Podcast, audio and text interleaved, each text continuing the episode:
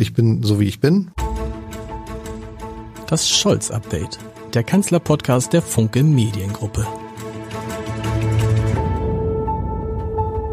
Herzlich willkommen. Mein Name ist Lars Heider und mein heutiger Gast hat über Olaf Scholz folgenden sehr schönen Vergleich geschrieben. Ich zitiere. Im Erdmantel verwandelt sich festes Gestein unter hohem Druck zu einer flüssigen Masse.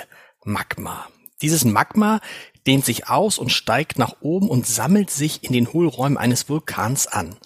Wenn sie voll sind, bahnt sich die Brühe einen Weg nach oben und gelangt ins Freie. Der Vulkan bricht aus.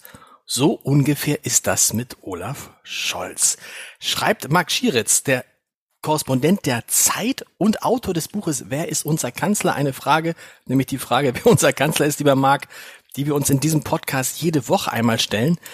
Olaf Scholz und ein Vulkan. Das ist tatsächlich ein Vergleich, äh, der irgendwie passt, finde ich. Aber wie bist du drauf gekommen? Weil an sich ist Olaf Scholz das Gegenteil von einem Vulkan, oder?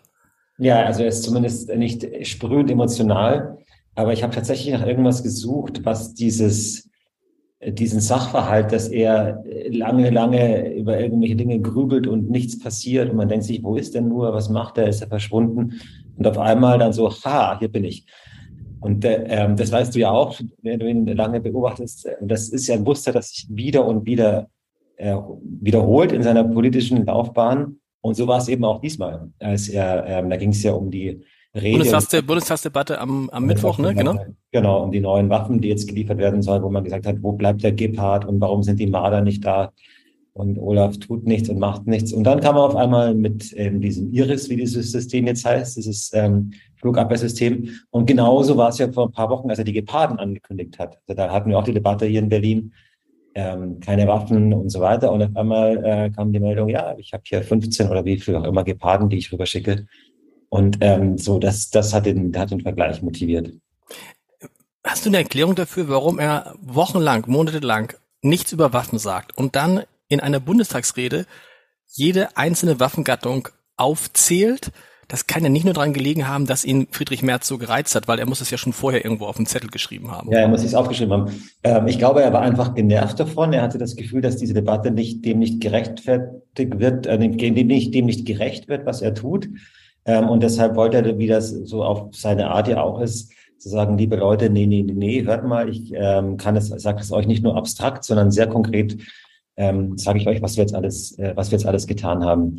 Und ich meine, die, die spannende Frage ist ja, warum? Also sagen, warum lässt er die Sachen immer so lange laufen, äh, um dann mit so einem riesen ähm, Bums da sozusagen reingehen zu müssen und, ähm, und versuch, versuchen zu müssen, das umzudrehen. Und ich habe ehrlich gesagt bis heute keine richtig gute hm. Erklärung dafür, weil ich glaube, es ist einfach nicht rational. Ich glaube, es ist auch nicht gut. Es nützt ihm, glaube ich, auch nichts äh, in seinem Amt als Bundeskanzler. Aber das Einzige, was mir dann, was ich im Stück auch ein bisschen beschreibe, ist, was mir einfällt, dass er einfach nicht willens oder in der Lage ist, Prozesse zu kommunizieren. Also zu sagen, schwierige Lage, wir schauen uns alles an. Bisher kann ich sagen so und so, aber ich weiß es nicht. So der Robert Habeck-Style, ja. Es gibt nur schlechte Lösungen, aber vielleicht finden wir die am wenigsten schlechte. Sondern er immer, es muss alles sozusagen total ausgearbeitet sein in seinem Kopf. Und dann wird das Ergebnis einfach mitgeteilt. Aber das Teilhaben lassen der Öffentlichkeit an seinen Vorstellungen, an Ansichten, ähm, das will er irgendwie nicht oder er schafft es nicht. Ich weiß auch nicht mehr was, aber auf jeden Fall passiert es nicht. Du hast auch, ich finde auch einen guten Punkt, den du da gemacht hast, ist, dass aus dem Blick von Olaf Scholz eigentlich alles gesagt ist, nämlich in seiner Rede, in seiner Zeitenwende-Rede. Ja. Hat er eigentlich alles gesagt, was für ihn in diesem Krieg wichtig war. Und damit war das Thema für ihn erledigt. Und man hat, ich glaube, am liebsten würde er immer sagen, ich habe es doch gesagt, ich habe doch gesagt, was wir machen. 100 äh, Milliarden Sondervermögen, mehr als zwei Prozent. Und damit war für ihn das Thema erstmal erledigt. Und er, er sah, glaube ich, gar keinen Sinn mehr, großartig darüber zu sprechen, weil seine Punkte hat er alle klar dargelegt in sieben Minuten. Ja, genau. Aber so funktioniert, also nee. erstens würde ich sagen, funktioniert es einfach nicht so. Und zweitens hat sich auch was verändert ähm, seit der Zeitenwende wenn der Rede. Die ganze Panzerdebatte kam ja erst nachher auf. Und dann sagt er natürlich auch, ja, ja, aber meine Kriterien, die kennt ihr doch alle ähm, im Gleichschritt mit dem Bündnis und so weiter. Aber das, aber die Welt ist ist ja fluide, die verändert sich ständig. Und was genau, wie genau das, was gerade der Fall ist, zu dem passt, was er mal gesagt hat, das kann ja das Publikum sich, kann ja nicht wissen. Das, man muss jemand erklären, hör mal, genau so habe ich das damals verstanden. Das passt immer noch zu der Situation jetzt, ähm, äh, so, so ein Update zu geben. Aber das macht er eben nicht. Und ich, also, ich glaube auch, wie du, wie du sagst, er hat das Gefühl, es ist doch alles klar. Ihr müsst nur meine Rede lesen, dann wisst ihr, was los ist. Na, ihm ist es, ich glaube, das Thema ist einfach, ihm ist es klar. In seinem ja. Kopf hat er die Lösung, in seinem Kopf weiß er, wie es ausgeht und ist auch wie immer fest davon überzeugt, dass es so kommt, wie er sich das überlegt hat. Das mhm. ist ja die gleiche Geschichte, wie als, als er immer wieder allen erzählt hat, dass er Bundeskanzler wird und alle haben gesagt, was für ein Blödsinn. So, und ich glaube, so ist es jetzt auch. Und äh, für ihn ist es so klar, und er sieht gar nicht, dass es den Menschen offensichtlich da draußen nicht so klar ist. Du schreibst, dass äh, die Öffentlichkeit für Scholz ein Gegner ist. Empfindest du das wirklich so? Ja, also, ähm, also jemand, dem man nicht offen gegenübertreten kann, ähm, dem man nicht äh, eben, wie das Habeck zum Teil tut, ähm, sozusagen seine, die, die, man nicht, die man nicht beiwohnen lassen kann am Prozess des Gedankenfindens äh, des sich Mitteilens auch von Unfertigkeiten oder von Annahmen, die, sich, die man da vielleicht später mal widerrufen werden muss. Ähm, ich glaube, er ist einfach so, wenn er was sagt, dann, ähm, dann ist er erstmal umzingelt von Leuten, die ihm feindlich gesinnt sind, die böse Leitartikel schreiben wollen, die ihm das irgendwie den, das Wort im Mund umdrehen wollen. Und deswegen kommen dann nur perfekt vorformulierte ähm, Sprache kommt da raus, aber nichts äh, Prozedurales. Und das glaube ich schon. Also ich glaube, kennst du vielleicht auch, dass der wenn man mit ihm bei Hintergrundgesprächen manchmal ist, dann ist er ja durchaus in der Lage, auch so ein bisschen offener zu reden. Aber die, deswegen würde ich nicht sagen, dass die Journalisten für ihn Gegner sind, aber dass die veröffentlichte Meinung, das, was dann daraus gemacht wird, das, ähm, das glaube ich, da, da sieht er sich schon sehr umzingelt auch von Feinden. Aber warum? Was ist seine Sorge? Dass er Dinge behaupten könnte, die dann nicht so eintreffen?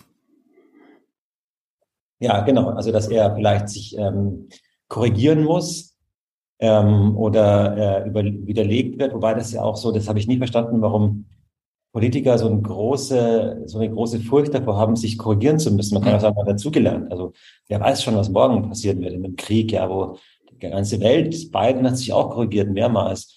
Ähm, warum man da so viel Angst davor hat, dass man was sagt, was man vielleicht ein Stück weit zurücknehmen wird müssen in zwei, drei Wochen. Und das ist bei ihm, finde ich, schon bemerkenswert. Das ist immer, also er hat immer alles je schon gewusst Genau. Der Plan ist immer schon fertig und es, ist, es, ist, es kommt eigentlich nicht vor, dass ein Olaf Scholz überrascht ist.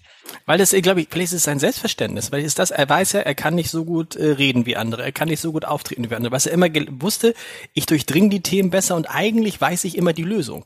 Mhm. Und natürlich rüttelt dieser Krieg vielleicht an diesem Selbstverständnis, dass ja. eben auch ein Olaf Scholz eben nicht immer alles weiß, das aber so richtig nicht zugeben möchte.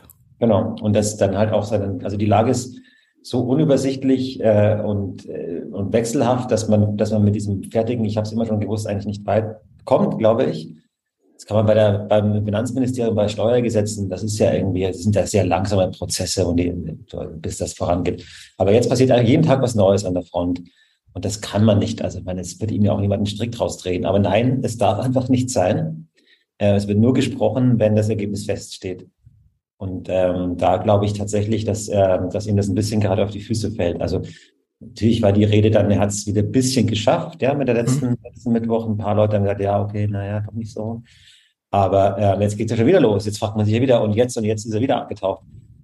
Und ähm, das war ein bisschen natürlich bei Angela Merkel auch wobei sie dieses Rechthaberische nicht hatte. Also es, nach meinem Gefühl, die war. Man hat sie ja zumindest nicht so angemerkt. Und bei Angela Merkel gab's halt, und das wundert mich, das kannst du jetzt aus Berliner Sicht viel besser erklären als ich. Bei Angela Merkel kam dann danach Peter Altmaier um die Ecke. Oder es kam Helge Braun um die Ecke. Peter Altmaier saß gefühlt, während er Kanzleramtsminister war, in jeder Talkshow, jeder Zeit und hat da versucht, die Politik zu erklären. So kannte ich das von Olaf Scholz eigentlich auch. Weil diese Schwierigkeiten, Politik zu erklären, hatte er ja immer. Aber dann kam irgendwann Wolfgang Schmidt, mhm. und nahmen die erst die Journalisten und die Journalisten erzählten es dann weiter und so. Und so hat sich dann ähm, die Politik von Olaf Scholz den Menschen irgendwie verständlich gemacht. Anscheinend scheint Wolfgang Schmidt in Berlin gar nicht so richtig aufzutauchen oder ist der abgetaucht? Was, wo, wo ist der, wo ist der Scholz-Erklärer? Wo ist der Mensch, der ja auch während des Wahlkampfes für Olaf Scholz äh, so viel Fans gewonnen hat wie kein anderer? Mhm. Ja, Wolfgang Schmidt ist schon noch da und man sieht ihn auch ähm, und trifft ihn auch. Aber ähm, ich glaube, dass er, also dass die Themen einfach zu groß sind und zu bedeutend, als dass man über zufrieden ist, wenn er das erklärt. Mhm. Ähm, und vielleicht stößt er auch ein bisschen an die Grenzen dessen, was, was er erklären kann, weil eben die, die Dinge sich einfach ändern. Und, äh, und das auch für ihn eine neue Situation ist, weiß ich nicht. Aber, ähm, aber das, ja, es ist, ist schon so. Und von den Ministern, von den SPD-Ministern, weiß man jetzt auch nicht, wie man da eine Talkshow setzen soll, der Scholz klingt. Im Zweifel wissen die ja noch weniger. Die erfahren die Dinge ja häufig auch erst kurz vorher. Die, die es am besten machen jetzt zuletzt, waren Annalena Baerbock und Robert ja. Habeck. Die haben Scholz irgendwie gut erklärt, sodass einige in diesem Podcast schon auf die Idee kamen, die ich gar nicht so uncharmant finde. Dann teilt etwas doch auf. Lass auch den Scholz arbeiten, das kann er wahrscheinlich am besten, und lass die anderen die Politik erklären. Da stößt dann so ein bisschen dieses deutsche Gefühl, irgendwie alles muss der Kanzler wissen und der Kanzler muss alles erklären. Und klar ist es ja eigentlich auch Scholz Anspruch an sich, dass er es besser weiß als alle anderen. Was vielleicht auch stimmt, was aber ja nicht heißen muss, dass er es besser rüberbringen kann. Ja, genau. Also ich, ich, glaube, es wird einfach nicht funktionieren. Man will dann schon immer wissen, was der Chef sagt und nicht, was seine, seine in Anführungszeichen Mitarbeiter sagen. Deswegen, aber in der Tat würde ich das auch so sehen, dass die beiden ähm, das ganz gut gemacht haben. Und es ist auch mein Gefühl, dass es in der Koalition also eine Abmachung gibt, jetzt äh, besser Scholz in Schutz nehmen, weil keiner der drei Parteien will ja, dass es jetzt zusammenkracht. Ähm, die Grünen haben natürlich Oberwasser und die, die achten jetzt auch ein bisschen drauf, dass sozusagen sich nicht das Narrativ dafür festigt, äh, Habeck der heimliche Kanzler und so, sondern das ist jetzt betont nett immer zu Olaf und betont, äh, wie ja auf einer Linie ist, weil die nämlich auch irgendwie schauen, denen ist ja auch nicht dran gelegen, dass Scholz jetzt zu schwach wird hm. oder zu sehr angeschlossen wird. Wir beide haben ja eins gemeinsam. Wir beide haben jeweils ein Buch über Olaf Scholz geschrieben. ähm, seitdem irgendwie keiner mehr. Ich weiß auch nicht, ob das Interesse zurückgegangen ist. Äh, was mir auffällt, ist, ähm, seitdem ich weiß nicht, ich würde gerne wissen, wie es dir geht, dass mich immer wieder Menschen anrufen, sei es nun äh, Journalistenkollegen aus anderen Ländern, äh, sei es aber auch andere Politiker, die sagen, sagen sie, der Scholz, wieso ist der eigentlich so, wie der ist? Ne, also wie, wie und dann, dann, ich weiß nicht, wie es dir da geht, und dann denke ich immer, na ja, aber wenn man eins wusste, dann wusste man doch, was für einen Typen Menschen man wählt. Ja. Mein Eindruck ist bei vielen, dass die gedacht haben, dass es in Wahrheit ein ganz anderer Mensch ist, der dann also in dem Moment, wo wie so, ein, wie so eine, eine Raupe, wenn er dann zum Schmetterling wird, also zum Kanzler, dann zeigt er seine wahren Farben und wie, wie aufregend er ist. Mhm. Aber die Wahrheit ist, ne, wie ist unser Kanzler? Er ist, wir, wir, wir, wir wussten, wen wir da kriegen. Ja, und ich finde auch, obwohl ich, man konntest du ja auch nicht über den Krieg, ich konnte nichts schreiben, weil der damals noch nicht war, es äh, ich abgegeben habe und du ja auch. Ähm, aber trotzdem die Methode, die man da herausarbeitet, die hat einfach Bestand. Also die ändert sich nicht. Dieses ähm, lange nichts tun, dann was tun, dieses äh, mit, so mit sich ausmachen, das äh, bewahrheit. Also die Methode Olaf Scholz ist wirklich, da sehe ich kaum Veränderungen jetzt in dieser Kriegs- und Kanzlerzeit. Die Inhalte natürlich sind jetzt andere. Es geht nicht um Steuern, es geht um Panzer. Aber äh, die Art und Weise, wie er herangeht an die Probleme, die, da würde ich auch sagen, die ist einfach, die ändert sich einfach nicht mehr bei ihm, die ist konstant. Und die Methode ist, sich tief eintauchen in das Thema, alles zu durchdringen, dann einen Plan machen, diesen ja. Plan verkünden und dann diesen Plan abarbeiten. Das ist die. Dann, genau, den Plan abarbeiten, ja. Und, ähm, und ähm, immer sozusagen ja, argumentieren, es sei doch alles, verlaufe ja irgendwie alles nach Plan. egal, egal. Hast du kon hast, hat er hat er sich mal zu deinem zu deinem Buch geäußert? Hat er sich mal gemeldet? Hat er gesagt, Mensch, Herr Schieritz, habe ich gelesen, habe ich nicht gelesen? Hat er nee. gibt's irgendeine gibt's irgendeine Reaktion? Nee, also ich war mit ihm ja auch ein paar Mal unterwegs jetzt als ja. Kanzler in ähm, verschiedenen Ländern und wir haben nie über das Buch gesprochen. Also ich glaube, dass er es nicht ganz schlecht fand. Das war jetzt auch kein Buch, das ihn irgendwie fertig gemacht hat oder sowas. Aber, aber ich, ich glaube, es wäre irgendwie auch nicht, vielleicht auch nicht angemessen, weiß ich nicht, wenn, wenn er und dann sagt irgendwie, dann, dann würde vielleicht das, er das Gefühl haben, dass er ich mich da dann bedanken muss. Ich weiß nicht. Aber auf jeden Fall, ich habe ihn gesehen, aber er hat mich nicht darauf angesprochen. Nicht mal angesprochen. Aber die sprechen viele Leute darauf an, wie ist dieser Kanzler? Oft die Frage, wie ist der Mensch Olaf Scholz? Meine Antwort ist, den Menschen Olaf Scholz so richtig gibt's den nicht. Es gibt den Politiker Olaf Scholz und da ist für viel Menschliches gar nicht mehr Platz, oder? Ja, das ist auch meine Antwort, ähm, dass einfach die Politik, das ist er. Und ähm, ich, ich glaube, dass diese, man hast ja auch beschrieben, so seine Hobbys, dass er jetzt läuft und rudert und so, das nehme ich ihm irgendwie nicht ab, dass ihm das Spaß macht. er, er, behauptet es aber, er sagt es irgendwie, ja, aber ja. er braucht es, er braucht es halt nicht, um runterzukommen. Und da sind wir ja an so einem Punkt, glaube ich, was viele Leute nervt, ist dieses, dass er, weil er so in sich ruht, weil ihn ja offensichtlich nichts außer der, aus, aus der Ruhe bringt, er wirkt manchmal, und das ist als Kanzler eine Sache, die viel schlimmer ist als als Bürgermeister, er wirkt so seltsam unbeteiligt, ne? Ja, genau. Steht so ein bisschen neben den Dingen und man äh, erwartet jetzt mehr emotionales Dasein ist. Im Bundestag am Anfang war es ein bisschen so, also da wird ich Herz reagiert, aber das ist ja auch die Ausnahme. Dann kommt, geht sofort ähm, wieder zurück und hat man das Gefühl, so jetzt wird einfach, geht's weiter in dem Projekt Planverkündung. Ähm, aber ja, ich glaube auch, dass es, ähm, oder beim 1. Mai, bei dieser Rede, da ist das, hat man auch ein bisschen Emotionen durchschimmern sehen, aber das sind schon die Ausnahmen. Wie ist es, wenn du unterwegs bist mit ihr, mit ihm, wenn ihr unterwegs seid mit ihm auf Flugreisen? Ist er da anders, wenn, wenn es dann heißt, jetzt reden wir unter drei? Ja, schon ein bisschen. Also da, da ist er, also erklärt er auch mal was, aber wiederum auch nicht radikal anders. Also dass er, dass da Unsicherheiten durchscheinen oder sowas, das würde ich nicht sagen. Also das Themenspektrum ist breiter und ähm, es wird auch mal was erklärt oder in Zusammenhang gesetzt, aber dass da diese, was sie mir ausmacht, diese Selbst, das Selbstbewusstsein äh, bis hin zur Arroganz und so, das ist alles auch in den Hintergrundgesprächen da und äh, dass man da auf einmal sozusagen so ein in seine Seele blicken kann, das, das Gefühl habe ich da nicht bei den Gesprächen. Was ich ganz beruhigend finde, was aber andere vielleicht unberuhigend finden, ist, äh, oder nicht so beruhigend finden, ist, dass er offensichtlich keine Angst hat. Also er ist ja mal gefragt worden von Maybrit Illner, ob er sich die Arbeit, nee, von Anne Will, ob er sich die Arbeit als Kanzler leichter vorgestellt wird, da hat er einfach nur gesagt, nein. Und ja. er ist, aber er ist gleichzeitig vom Spiegel äh, befragt worden in diesem doch äh, oft zitierten Interview, indem er gesagt hat, ja, er möchte halt verhindern, dass es einen dritten Weltkrieg oder einen Atomkrieg gibt. Aber man merkt ihm offensichtlich so eine richtige Angst, die man selber zeitweise davor hat, gar nicht an. Das stimmt. Ja. Aber gibt's die, ist, also ist das tatsächlich, äh, ich habe mit Steffen Klusmer, dem Chefredakteur des Spiegel, darüber gesprochen, und der sagte, der in seinem Leitartikel damals geschrieben hat, dass es eben nicht nur darum geht, dass es einen Atomschlag gegen die Ukraine geben könnte, sondern auch gegen Warschau oder gegen Berlin. Mhm. Und dann fragte ich ihn, wie er das denn so einfach äh, schreiben könnte. Er sagte, er hätte da sehr, sehr, sehr äh, relevante Informationen bekommen. Wie weit spielt das bei all dem, was er tut, wie er kommuniziert, dass er noch vorsichtiger kommuniziert mhm. als vorher, dass er eigentlich keine Sachen sagt, die in irgendeiner Form ähm, so gedeutet werden können, dass es Deutschland, also dass Deutschland jetzt alles dafür tun würde, um die, um, um, um Russland zu besiegen. Mhm. Wie weit hängt das alles mit dieser Furcht ja. vor diesem Atomkrieg zusammen? Also ich glaube, er persönlich hat keine Angst, wie du auch gesagt hast. Ich glaube nicht, dass er jetzt irgendwie denkt, heiße dann sonst irgendwas. Ja, es ist keine persönliche Angst, aber ich glaube, diese in seinem politischen Kalkül ist es ähm, wir haben es mit einem Gegner zu tun, der kann theoretisch uns vernichten. Hm. Dass das schon äh, sehr, äh, also für ihn sehr wichtig ist. Und dann äh, heißt ja auch, dass er dass die Schlafwandler gelesen hat, dieses Buch ähm, von dem Historiker Clark über den Beginn äh, des, äh, des Ersten Weltkriegs, wo man da so reingeschlittert ist. Keiner wollte Krieg, auf einmal war der Krieg da. Und dass das ihn schon sehr stark motiviert, zu verhindern, dass Deutschland in eine Art von Krieg reingezogen wird. Ähm, das ist, glaube ich, auch eine legitime legitime Sorge. Andererseits gibt es natürlich auch viele Kritiker aus dem Ausland, die darauf hinweisen, ja, Moment mal, vielleicht ist es bessere, der bessere Vergleich hier der Zweite Weltkrieg. Da hatten wir es auch mit einem faschistischen Diktator zu tun, der die Welt erobern wollte und, und andere Länder überfallen hat. Und da ging es nicht darum, ob man da rein schlafwandelt, sondern da ging es dann ziemlich schnell darum, dass man dem einfach dann Einhalt gebieten muss.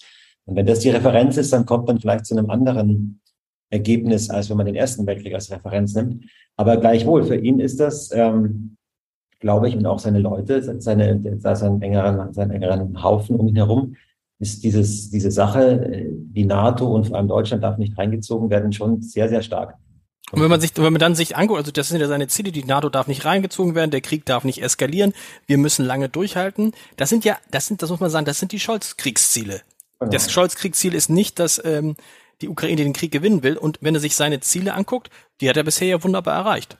Ja, also ein bisschen ist schon natürlich die Ukraine soll sich wehren können und so weiter, aber das wird, glaube ich, zumindest gleichgeordnet, wenn nicht untergeordnet im Ziel, aber wir dürfen da bitte nicht reingezogen werden. Das sagen jetzt natürlich alle, zumindest alle westlichen NATO-Partner, die Osteuropäer nicht, die haben ja das Gefühl, die sind schon drin, aber äh, die USA und so weiter, aber die trotzdem sehen die USA da mehr Spielraum, wie weit man gehen kann, ohne rangezogen zu werden. Und ich glaube, Scholz definiert diese Grenze vergleichsweise eng, ab wann äh, eine Kriegsbeteiligung Deutschlands konstruiert werden kann und man deswegen äh, Waffe A, B oder C nicht liefern darf oder halt nur ganz spät. Norbert Röttgen, äh, der Außenpolitiker von der CDU, hat neulich in diesem Podcast gesagt, er glaubt auch, dass am Ende Olaf Scholz und die gesamte SPD dieser alten Russland-Geschichte doch noch anhängen, dass man also Russland nicht vernichten dürfte, dass es ein Europa ohne Russland nicht geben könnte, dass Russland irgendwie immer ein Partner sein müsste. Wie siehst du das? Das glaube ich nicht. Also ich glaube, dass der Einfluss der Russlandversteher in der SPD relativ gering ist auf ihn. Dass er das schon, dass das schon sein eigenes, seine eigene Einschätzung der Sachlage ist. Ähm, und er war ja nie ein Russlandversteher. Also er hat ja schon sehr früh den, die Annexion der Krim kritisiert mhm. äh, und war da, war da eher in, in, seiner Partei bei denjenigen, die, die Putin kritisch sehen. Ähm, deswegen glaube ich, ist es nicht, wie soll ich sagen, so eine Art romantische Verklärung der Vergangenheit mit Russland und der Ostpolitik, äh, was ihn motiviert, neben dieser Angst vor dem Atomkrieg, aber schon, dass Russland natürlich nicht weg sein wird. Also, und auch wenn wir jetzt unsere, unsere Gasabhängigkeit und so weiter reduzieren, bleibt das Land natürlich da. Und die Wahrscheinlichkeit, dass man mit Putin ähm, irgendeine Art von Frieden verhandeln oder Waffenstillstand verhandeln muss, ist relativ groß, wenn er nicht von seinen eigenen Leuten gemeuchelt wird, dann wird er da sein. Und also da, deswegen glaube ich, dass der, äh, das ist dieses, deswegen telefoniert man weiter miteinander und deswegen darf der Gesprächspfad nicht abreißen und so. Das, glaube ich, sieht er schon. Aber das würde ich ähm, nicht unbedingt als sagen, Russlandversteherei, sondern einfach so als realistische Außenpolitik, äh, auch wenn die Ukraine gewinnt, am Ende wird man wird die Ukraine irgendwas mit Russland verhandeln müssen, sonst geht's ja immer, äh, immer weiter. Und dass er daher, glaube ich, dass es daher eher äh, daher kommt und nicht aus einer, aus einer Romantik oder aus einer Vergangenheitsgeschichte. Ähm, es ist sehr interessant, dass er da, also wenn man sich Europa anschaut, ist er innerhalb, also in Osteuropa ist er damit isoliert sozusagen. Mhm. Weil die, für die Osteuropäer ist Putin einfach ein Feind, der vernichtet werden muss. Die haben, die haben unter Die sagen es auch, also er war ja jetzt gerade im Baltikum, die sagen es ja. auch genauso. Wir müssen Russland, so. wir müssen Russland erniedrigen, Russland, von ja. Russland darf sowas nie wieder ausgehen. Die sagen es genauso. Ja, ich meine, die sind natürlich auch besetzt worden von Russland, von der Sowjetunion. Also die, für die ist das so, da kommt der alte Unterdrücker zurück und will sie wieder rein, rein ins Reich holen in gewisser Weise. Und ähm, also äh, da ist isoliert, wenn man jetzt Deutschland mit den anderen westeuropäischen Staaten vergleicht, ist der Unterschied ja gar nicht so groß. Also Macron spricht ja auch nicht mehr anders als Scholz. Insofern ist es schon eher auch so ein bisschen eine West-Ost-Geschichte, ähm, äh, die da eine Rolle spielt. Was nervt ist dann solche Sachen, wenn er auf die Frage irgendwie soll Russland, äh, soll die Ukraine den Krieg gewinnen, dann sagt, Russland darf den Krieg nicht, ja. äh, äh nicht gewinnen. Wo du denkst, es ist doch dasselbe oder ist es nicht dasselbe? Ja, es ist, also das ist nervt wirklich auf Teufel. Ähm, das war genauso mit Nord Stream 2, dass er das mhm. nie sagen wollte. Und dann gab es noch so eine Sache, die er nie sagen wollte, dass Putin ein Kriegsverbrecher ist. Genau. Das, äh, genau. das hat er auch irgendwie vier Wochen Also er, er, hat immer, er hat immer gesagt, Krieg ja. ist ein Verbrechen und das ist Putins Krieg. Genau. Was dann ist, Putin ist ein Kriegsverbrecher. Aber, aber es ist so, es ist so, wenn man es, ich habe manchmal das Gefühl, je, je mehr Leute ihm sagen, sag mal, heute ist Mittwoch, ja. Wenn es völlig egal ist, genau. auch wenn Mittwoch ist, er sagt es einfach nicht. Er sagt dann, genau. heute ist der Tag zwischen Dienstag und Donnerstag. Ja, so ist es. Und das ist irgendwie so eine Mischung aus Trotz und äh, kindischem Getue, glaube ich, und sagen, ich zeige es euch, lasst mir davon euch nicht erklären, wo, wie ich zu reden habe. Natürlich schwingt so ein Rest äh, inhaltliche äh, Komponente auch mit drin, weil er sagt ja, die Ukraine definiert ihre Kriegsziele. Deswegen, wenn ich als Deutschland sage, dort die Ukraine muss gewinnen, dann überschreite ich meine Grenzen und definiere im Sinne bla bla. Ja. Ähm, so kann man es natürlich dann auch erklären. Ich bin mir sicher, dass er diese Erklärung auch so sich für sich selber zurechtlegt. Aber mein Wort, also da, ähm, dann sag's halt einfach oder, oder mach nicht so Gebese drum. Weil bei, in all diesen Sachverhalten war es dann ja auch so, am Ende hat er dann doch irgendwann gesagt. Genau. Irgendwann genau. hat er mal gesagt, Nord Stream äh, ist zu Ende. Irgendwann hat er mal gesagt, Putin ist ein Kriegsverbrecher. Also das ist auch ein bisschen, glaube ich, in der Tat so ein eitles Getue. Was heißt es jetzt genau, Russland soll den Krieg nicht gewinnen? Aus, heißt es tatsächlich also, äh, wir haben wir es neulich mal in diesem Podcast analysiert, wenn man sagt, der HSV soll das Spiel nicht gewinnen, dann gibt es zwei Möglichkeiten. Er verliert es oder es gibt ein Unentschieden. Ja. Und das kann man sich auf den Krieg übertragen ja auch. Ist das eigentlich die Vorstellung von Scholz, dass, dass, dass ihm jetzt schon bewusst ist, eines Tages wird halt die Ukraine Teile ihres Landes abgeben müssen und sei es erstmal übergangsweise? Ja, zumindest die Teile, die jetzt schon ja von, Russisch, äh, von Russland besetzt sind, äh, da im, im Osten. Also so wie ich das verstehe, ist im, im Kanzleramt die äh, Überzeugung, dass die, Ukra dass die Ukraine da die Russen wieder vertreiben können wird, äh, eher gering. Mhm. So dass es auf eine, irgendeine Art von territorialer Grenzziehung hinauslaufen wird. Und die Frage ist halt dann, ist es prä 24. Februar oder post 24. Februar? weil man ja argumentieren könnte, wenn Putin durch den Krieg Land hinzugewonnen hat, dann hat der Krieg sich für ihn rentiert. So ist es, genau. Und deswegen müsste eigentlich die Grenzen vom 24. Februar, ähm, die zum Teil ja schon, da, da, war ja ein Teil schon russisch besetzt, der Ukraine. Hm. Aber sagen, wenn er, wenn er darüber nicht hinausgeht, dann kann man sagen, man hat ihm die Schranken gewiesen. Ähm, ich glaube, so richtig klar ist das denen da auch noch nicht hier in, also im, im, im Scholz-Lager. Also meine persönliche Definition wäre, nicht gewinnen heißt tatsächlich die Grenzen vom, vom Februar. Äh, nicht mehr zurückerobern, das wird wahrscheinlich schwierig werden. Und dann gibt es ja auch der Krim, die ist ja völkerrechtlich so halb, ist auch schon irgendwie Teil von Russland, so dass die Russen dann behaupten könnten, das macht ihr Angriffskrieg bei uns oder so schwierig. Aber zumindest sozusagen diese Linie zu halten, so würde ich es schon auch definieren, dass das äh, verlieren im russischen Sinne ist oder nicht gewinnen im russischen Sinne ist. Auf was stellt man sich ein im Kanzleramt? Wie lange wird das noch dauern? Gibt es da also ganz verschieden, aber es gibt schon Leute, die sagen, es kann uns noch Wochen und auch Monate beschäftigen. Okay.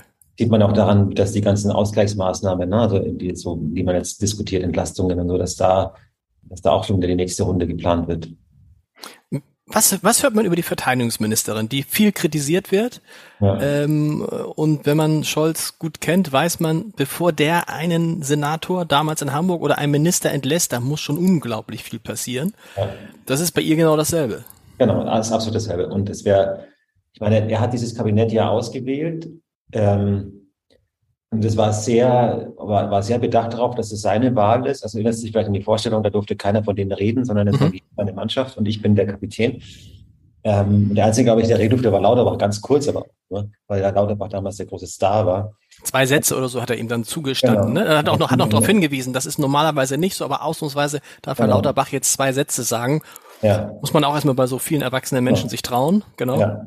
Und aber indem er sozusagen das so zu seinem Ding gemacht hat, ist es natürlich, also ist er angeschlagen über jeden, der von denen, der nicht performt oder der sogar entlassen werden muss. Weil dann wird es natürlich heißen, ja, okay, warum hast du denn diese Liste überhaupt so zusammengestellt, ohne dich mit irgendjemandem zu beraten ähm, äh, und so dein eigenes Ding da durchzuziehen. Deswegen glaube ich, muss jemand schon sehr, sehr viel, sehr, sehr viel anstellen, dass er, dass er da äh, rausgeschmissen hat oder entlassen hat. Ja, es sei denn, ist bei den Grünen. Ja. Ähm, wie hast du die Veränderung von Olaf Scholz miterlebt? Ich habe ihn jetzt ähm, neulich mal wieder gesehen nach längerer Zeit und dachte so, was schon erstaunlich ist, was der für eine Kraft ausstrahlt. Also man, er ja. sieht jetzt nicht völlig, äh, nee, er sah eigentlich sogar, ich will nicht sagen entspannter aus in seiner, als in seiner Zeit als Vizekanzler, aber er sah jetzt nicht angespannt aus. Er sah jetzt nicht völlig kaputt aus, sondern er sah ganz schön äh, äh voller Kraft, voller Power man sah ihm so ein bisschen an, fand ich, dass er so, also dass jetzt eine Stufe höher ist, aber so richtig verändert hat er sich nicht. Nee, finde ich auch. Also ich habe ihn das, bei die erste Auslandsreise, auf der ich dabei war, das war Ankara im ähm, Februar, da wann das gewesen sein muss, oder Januar, weiß ich nicht mehr noch. Und da, ähm, da habe ich ihn das erste Mal sozusagen begleitet in seiner Kanzlerschaft und da war mein Gefühl, ja, okay, das ist jetzt jemand, der ist total da angekommen, wo er sein will. Also mhm. sein Job, den wollte er immer, jetzt hat er ihn und jetzt ist echt egal, was passiert, ähm, er ist mit sich selbst im Reinen. Er muss nicht mehr, muss nicht mehr drücken und machen und tun, weil er ist ja schon da. Deswegen sehe ich das wie du. Ich glaube, er ist eigentlich trotzdem relativ entspannt, weil er ist ja, hat ja das, was er will. Und ähm, gut, wenn es jetzt dann, wenn die Umfragen schlechter werden und so, ne, und die Wahlen verloren gehen, dann glaube ich, kann das wieder anders werden. Aber ich glaube, die Herausforderung des Amtes, die machen ihm nicht zu schaffen. Da denkt er, das kann ich eh. Der einzige Erwachsene bin ich. Ja. Ähm, und ich bin froh, dass ich das derjenige bin, der das machen darf. Deswegen glaube ich auch, dass er eigentlich ein relativ zufriedener Mensch gerade ist. Das ist vielleicht auch das Problem, dass er dieses Gefühl hat, wenn er so guckt, um sich umguckt, sagt er, der Einzige, der das machen kann, bin ja ich. Ja. Da ist ja gar kein anderer. Also wenn er jemanden wie Henrik Wüst als Ministerpräsidentendarsteller bezeichnet, der dann die Wahl in NRW relativ deutlich gewinnt, dann sieht man mal also so von, äh, von wo Olaf Scholz kommt. Ja, absolut. Und dann sieht er halt Friedrich Merz und denkt sich, also der, wie gesagt, der Einzige, der, glaube ich, gefährlich werden könnte, ist Habeck, ähm, weil einfach äh, politisch ähnliches Lager sozusagen. Und das ist interessant, finde ich, weil Habeck, der immer so als Philosoph verspottet wurde von den Scholz-Leuten im Wahlkampf, so, ne, der sich von den Pferden küssen lässt oder mhm. streicheln lässt oder die Pferde streichelt. Dieser Habeck, äh, dieser, der Schöngeist, entpuppt sich jetzt als der totale Macher, der irgendwie Gas und tut und so und in der Welt rumreist äh, und vielleicht ab und zu mal wieder ein Buch liest. Aber in Wahrheit sehr, sehr in der Rolle des operativen Politikers aufgeht, die eigentlich ja die von Scholz ja auch immer ist, der, was der als Finanzminister gemacht hat. Und ein bisschen, sagen wir, ein Stück weit muss jetzt zuschauen, wie der Habeck sozusagen äh, der scheinende vermeintliche Philosoph jetzt hier zum großen Politmanager ähm, und ihm, und ihm alle zuhören. Das ist ja auch interessant, dass in der Zwischenzeit. Robert Habeck eigentlich weniger Interviews gibt als Olaf Scholz. Aber jedes Interview von Habeck, die auch viele Journalisten da sitzen, ich weiß nicht, ob es mir aufgefallen ist, wenn Robert Habeck bei Markus Lanz ist, neulich auch Annalena Baerbock, das, das, normalerweise unterbricht Markus Lanz jeden nach, nach, nach zwei Absätzen, äh, nach zwei Nebensätzen. Und da war das meiste, was er gesagt hat, immer, ja, ja, ja. genau, genau. Also dass selbst Journalisten einfach sich zurücklehnen und zuhören, so ein bisschen so Barack Obama-mäßig und sagen, oh, ist das schön. Ganz ja. anders als bei Scholz. Ja, ich lasse mich mal berieseln. Er kann es halt einfach auch, muss man sagen. Aber ähm, auf jeden Fall hat er diese Rolle raus. Und da, also wenn die Grünen noch weiter zulegen, SPD schwächelt, dann kann ich mir vorstellen, dass es irgendwann so eine Situation kommt, wo, äh, wo da durchaus auch so ein Konkurrenzverhältnis ähm, deutlicher wird. Das gibt es jetzt schon, aber, die, aber, beide versuchen das ja, nein, nein, nein, das, hier und habe ich dann, äh, Scholz ist mein Kanzler, ja, also demütigend ähm, äh, unter ihn werfen, aber natürlich, ähm, klar, ist, ist, ist Habeck derjenige, der ihnen da wirklich gefährlich werden kann, was für Lindner nicht gilt, weil Lindner ist einfach politisch, kommt aus einer anderen Familie und so, und das ist immer eher ein Konkurrent. Ähm, deswegen, dass die beiden sich zu äh, beobachten, das wird schon spannend sein. Interessant ist ja auch in dem Zusammenhang, dass sowohl Annalena Baerbock als auch Robert Habeck etwas machen, was man ja eigentlich nicht macht, nämlich sie loben ihren Chef. Ja. Es gab mal die genau. Situation, glaube ich, dass Volker Rühr einen General rausgeschmissen hat, weil der sozusagen gesagt hat, das hat der Minister aber gut gemacht. Und du sagst ja normalerweise nicht, dass dein Chef das gut macht oder weniger gut macht. Äh, Annalena Baerbock, geht es dir auch so, dass es für dich, für dich die größte Überraschung in dieser Regierung ist? Ähm, ich, ich weiß ja, dass sie lange nicht bei Markus Lanz war, auch so ein bisschen, weil sie Angst vor Markus Lanz hatte. Ähm, nun, glaube ich, wird diese Angst weniger, wenn man einmal mit Herrn Lavrov verhandelt hat. Nun war sie wieder da und ich dachte, boah, das ist eine andere Person als die, die sich um die Kanzlerkandidatur, ja. äh, als sie als Kanzlerkandidatin war. Genau, oder ein bisschen davon kehrt vielleicht zurück von der, der sie vorher war, dass sie äh, oder so? in der Kandidatenzeit dann einfach nicht ausspielen konnte, weil sie so äh, gedacht hatte, was sie alles für Rollen erfüllen muss. Die, die war ja schon immer eigentlich so also mehr nach vorne auf jeden Fall als fand ich also in der Kandidatenzeit. Und jetzt ähm, findet sie vielleicht wieder zu dem, der sie ist, der sie auch, man wird ja nicht einfach so äh, Grünchefin, ne? ähm, Kanzlerkandidatin. Also sie wollte schon was und dass, dass sie was will, das erkennt man jetzt so ein bisschen wieder. In der Zeit vor dem vor der Wahl hat man das eben einfach auch nicht erkannt. Da war nicht klar, was sie eigentlich will. Überhaupt nicht. Wie geht's jetzt? Wie geht's jetzt für dich weiter? Olaf Scholz Buch geschrieben. Ähm, geht's da noch weiter? Wirst du in vier Jahren das nächste Olaf Scholz Buch schreiben? Äh, oder ist das Interesse jetzt schon wieder so, wie es vor der, also es gab ja nur diesen kleinen Slot, wo sich Leute für Olaf Scholz interessiert haben. Also die Frage, ja. wie ist unser Kanzler, stellte sich. So ein bisschen ist das Gefühl, das Interesse ist schon wieder deutlich zurückgegangen, oder? An dem ja, Kanzler. Also ich bin sicher, dass irgendjemand, irgendein Kollege auch irgendwas mit diesen ganzen Beobachtungen jetzt, ne, das kann man alles ja aufschreiben und daraus nochmal ein Buch machen. Also Robin Alexander wird wahrscheinlich irgend sowas machen, das Missverständnis und dann sind vorne die äh, Lindner, Habeck und genau. Scholz drauf. Das passt auch ganz gut. Ja, ich bin sicher, dass Robin Alexander irgendwas machen wird. Ja. Ähm, also ich habe das Gefühl, ich habe jetzt erstmal genug mit, mit Scholz zu tun, vor allem, weil das, äh, weil es mir vielleicht auch so, wirklich so jemand ist, der äh, wo man so viel aufwenden muss, damit er spannend wird, weil es nicht aus sich heraus ist für den normalen Leser. Ähm, deswegen glaube ich, also ich habe genug über Scholz jetzt geschrieben, in Buchform zumindest.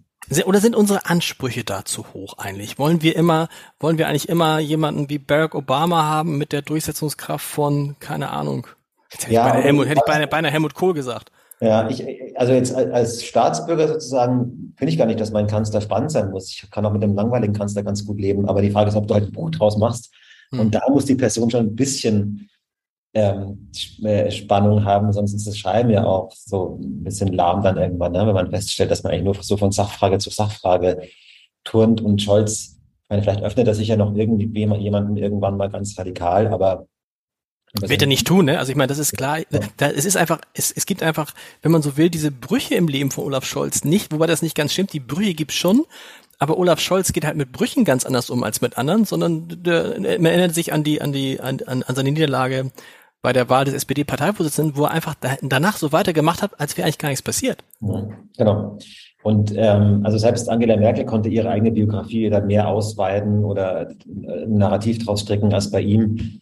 Ähm, er ist ja auch gar nicht offen dafür. Er sagt ja, es gibt ja nur ganz wenige Sätze, wo er sagt, ja, ich in meiner Kindheit habe ich das gelesen, das hat mich da und dazu gebracht, oder diese und jene Erfahrung, das wird ja gar nicht verarbeitet. Ich meine, man könnte natürlich, wenn er wollte, er könnte bestimmt abendfüllend über, äh, über seine Konversion vom Marxisten zum Mittemensch reden. Das ist ja alles total spannend, wenn man darüber reflektiert.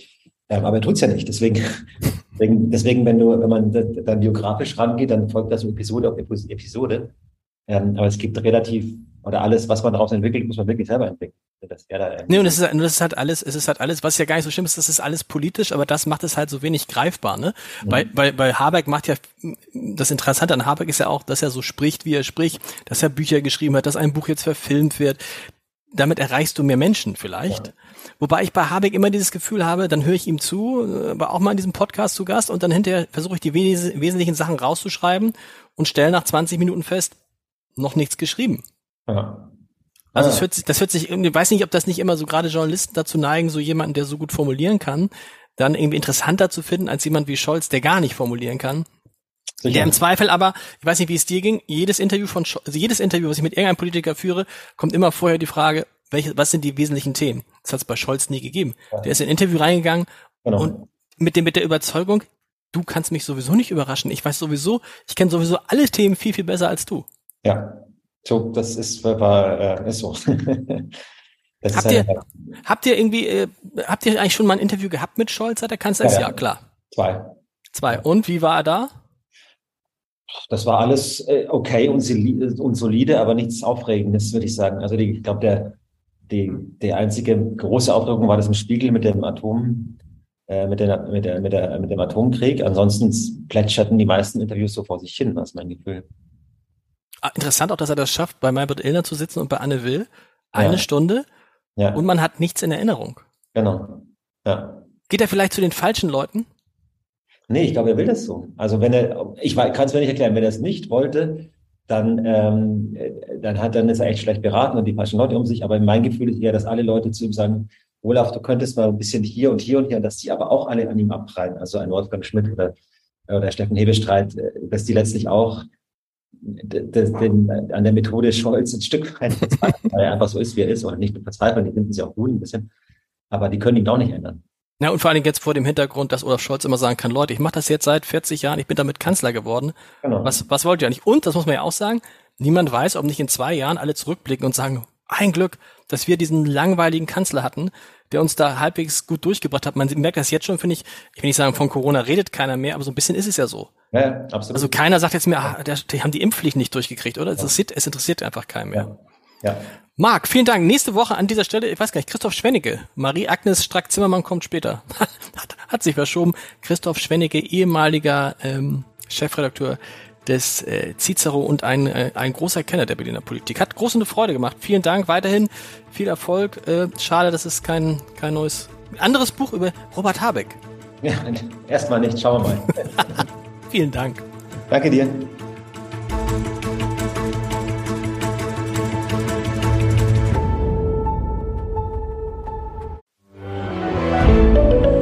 Ein Podcast von Funke.